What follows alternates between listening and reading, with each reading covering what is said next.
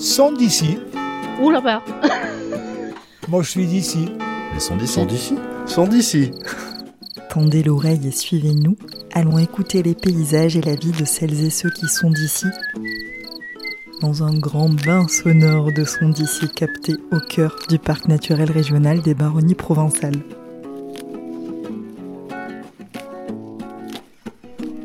Le tilleul fait partie de l'identité des Baronnies provençales. Florian Ravel, agriculteur, me reçoit dans sa ferme pour nous parler de ce bel arbre et de sa production.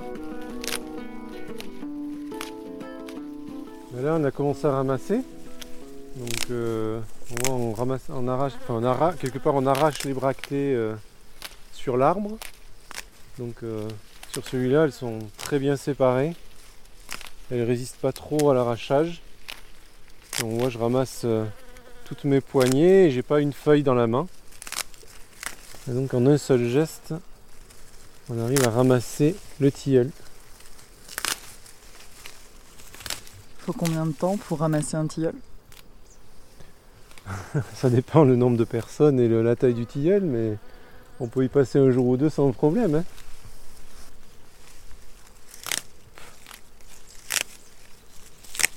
Bon, après, on est à l'ombre, on est pas mal. hein. Donc, on est sur la commune d'Orpierre, euh, au sud des Hautes-Alpes, et euh, dans le parc des Baronnies provençales. On a une trentaine d'hectares euh, sur laquelle on fait la vente fine principalement.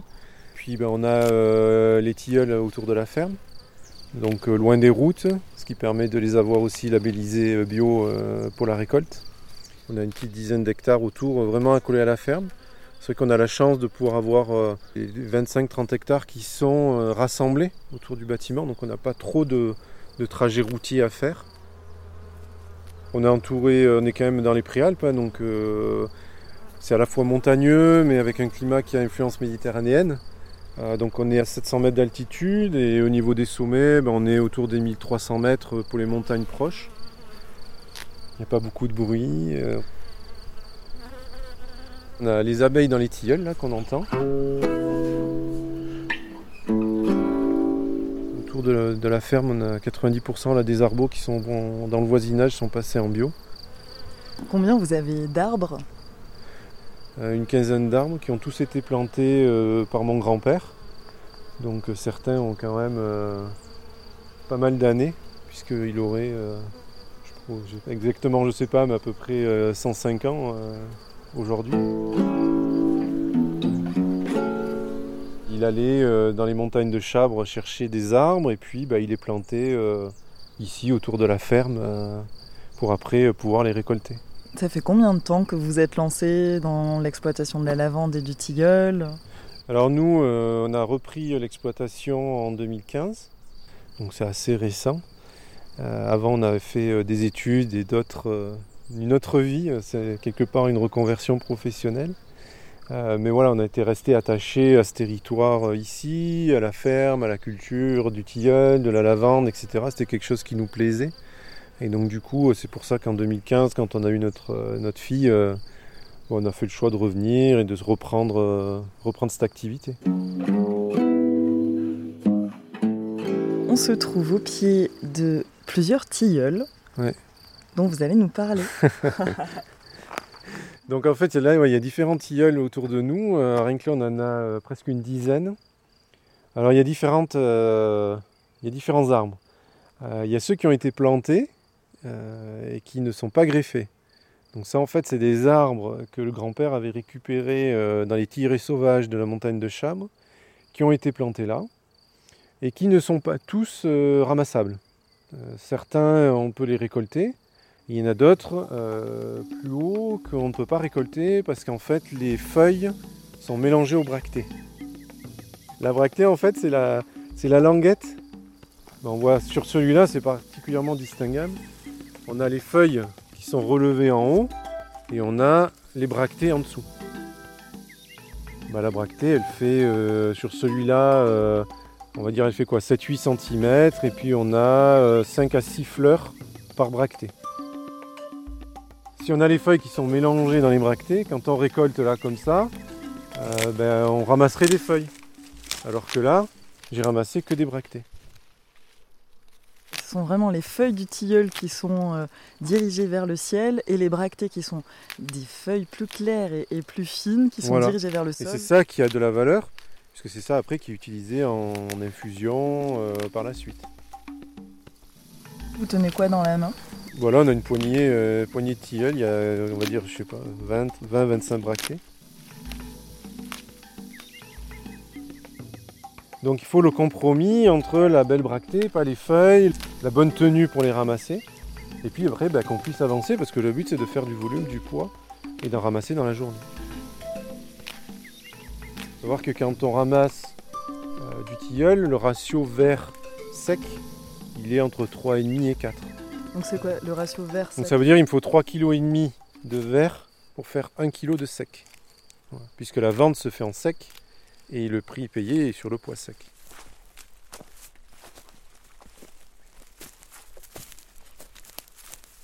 Vous avez principalement euh, des hectares et des hectares de lavande. Pourquoi vous dirigez également vers la culture du tilleul? Bah, C'est quelque chose qui est emblématique des baronnies, qui, était, euh, qui a toujours été très présent ici. Moi j'ai vu mon père, mon grand-père en ramasser. Euh, à l'époque, ils pouvaient faire 200, 200 kg de, sec, quoi. donc c'est des volumes conséquents.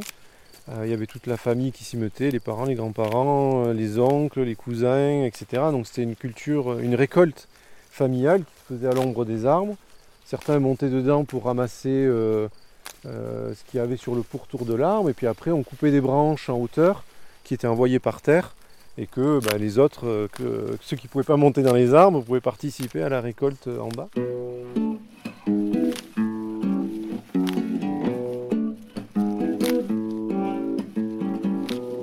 il y a un patrimoine botanique, il y a un patrimoine humain et culturel autour du tilleul qui était en perdition euh, ces dernières années. Le parc des Baronnies mène une action euh, aussi sur cette valorisation. Ben voilà, naturellement, on s'est glissé avec eux sur ce projet et on essaye à notre échelle, comme on peut, d'y participer et d'essayer de faire en sorte que le tilleul, euh, en tout cas de le préserver euh, de préserver ses, savoir-faire et idéalement bah, d'en améliorer euh, le volet économique. Ça, c'est plus globalement dans le projet global qui peut être mené. Il y a une qualité qui, peut, qui est recherchée mais qui n'est pas forcément mise en valeur. Ça passe aussi par la, par la préservation des savoir-faire.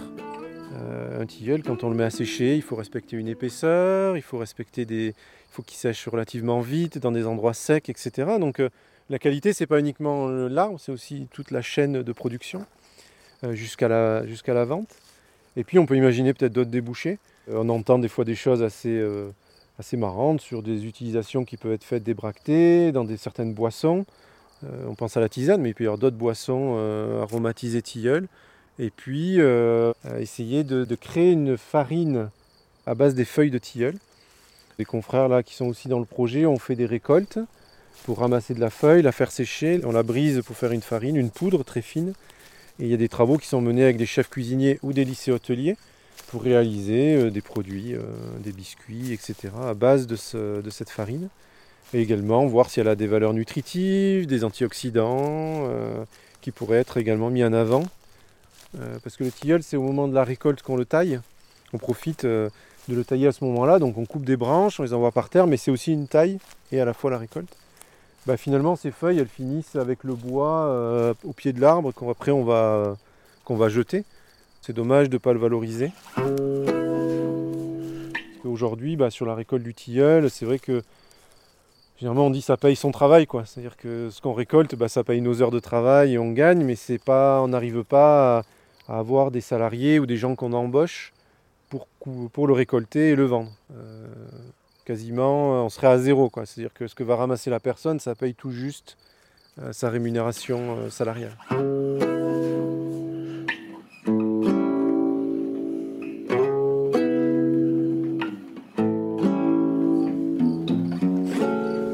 Cet arbre Tous, hein, ils ont tous leur histoire. Hein. c'est vrai que l'avantage du projet, c'est que j'ai eu la chance de rencontrer Luc Garot du Conservatoire botanique alpin. Euh, qui lui amène l'expérience botanique sur les arbres et qui a énormément parcouru avec Jeanne, euh, qui est la technicienne en charge du projet au niveau du parc. Euh, ils ont parcouru le territoire et ils ont fait un inventaire Alors autant que puisse se faire, hein, parce qu'il y a énormément de tilleuls sur le territoire des baronnies, mais ils ont essayé de faire un inventaire le plus complet euh, des tilleuls sauvages, des tilleuls euh, des cultivars, donc des tilleuls greffés. Avec Luc, quand il revient ici autour de la ferme, il arrive à ramener des connaissances qui ont pu être perdues sur chaque arbre, en disant ah mais celui-là il n'y a pas de doute. Euh, bah, par exemple celui dans lequel on est c'est du Sainte-Marie. Le Sainte-Marie c'est un cultivar de la vallée de Loul, on le retrouve beaucoup sur Bruis. Et bah, en en reparlant avec mon père, il dit oui mais c'est normal, le grand-père il allait chasser à Bruis tout l'hiver. Et en fait bah, il a ramené un cultivar de Bruis en allant à la chasse. Voilà, donc là, ceux d'en bas, là, c'était des précoces qu'on ne peut pas ramasser cette année vu qu'ils ont gelé. Euh, celui d'à côté qui est immense, euh, je ne sais pas combien il doit faire de haut, 15 mètres. Il a aussi été planté sans doute un peu à la même époque. Il est devenu immense, mais on ne peut pas le ramasser. les feuilles, on voit, les feuilles sont complètement mélangées dans les fleurs. Ça dure combien de temps la floraison? Alors, euh, quand on reste à la même altitude, autant autrefois, on pourrait dire pendant 15 jours, on en ramasse. Aujourd'hui, euh, ça se réduit, ça se réduit, parce que euh, il fait beaucoup plus chaud et la floraison va très vite. Vous nous racontez toutes ces histoires au pied de ces magnifiques tilleuls d'une quinzaine de mètres de haut. On a pu se mettre à l'ombre. Vous avez ces bractées euh, dans la main que vous tenez délicatement.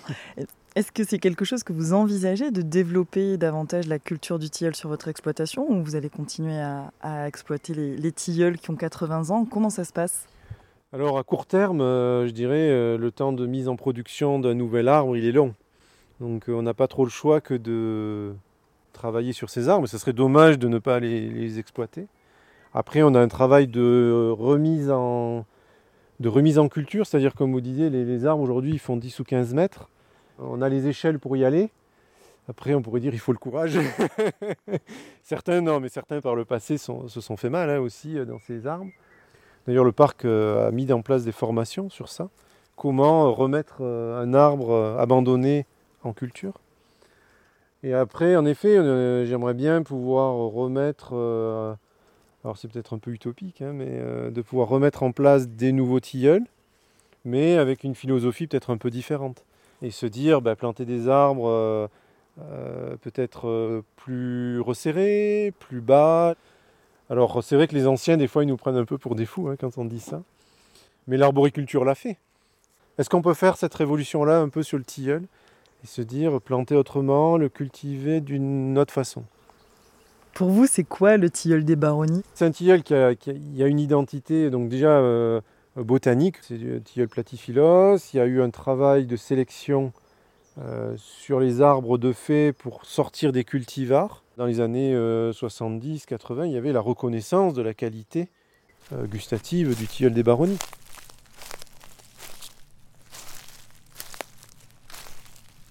Dans le parc naturel des baronnies provençales, est-ce que l'on retrouve encore des tillers sauvages?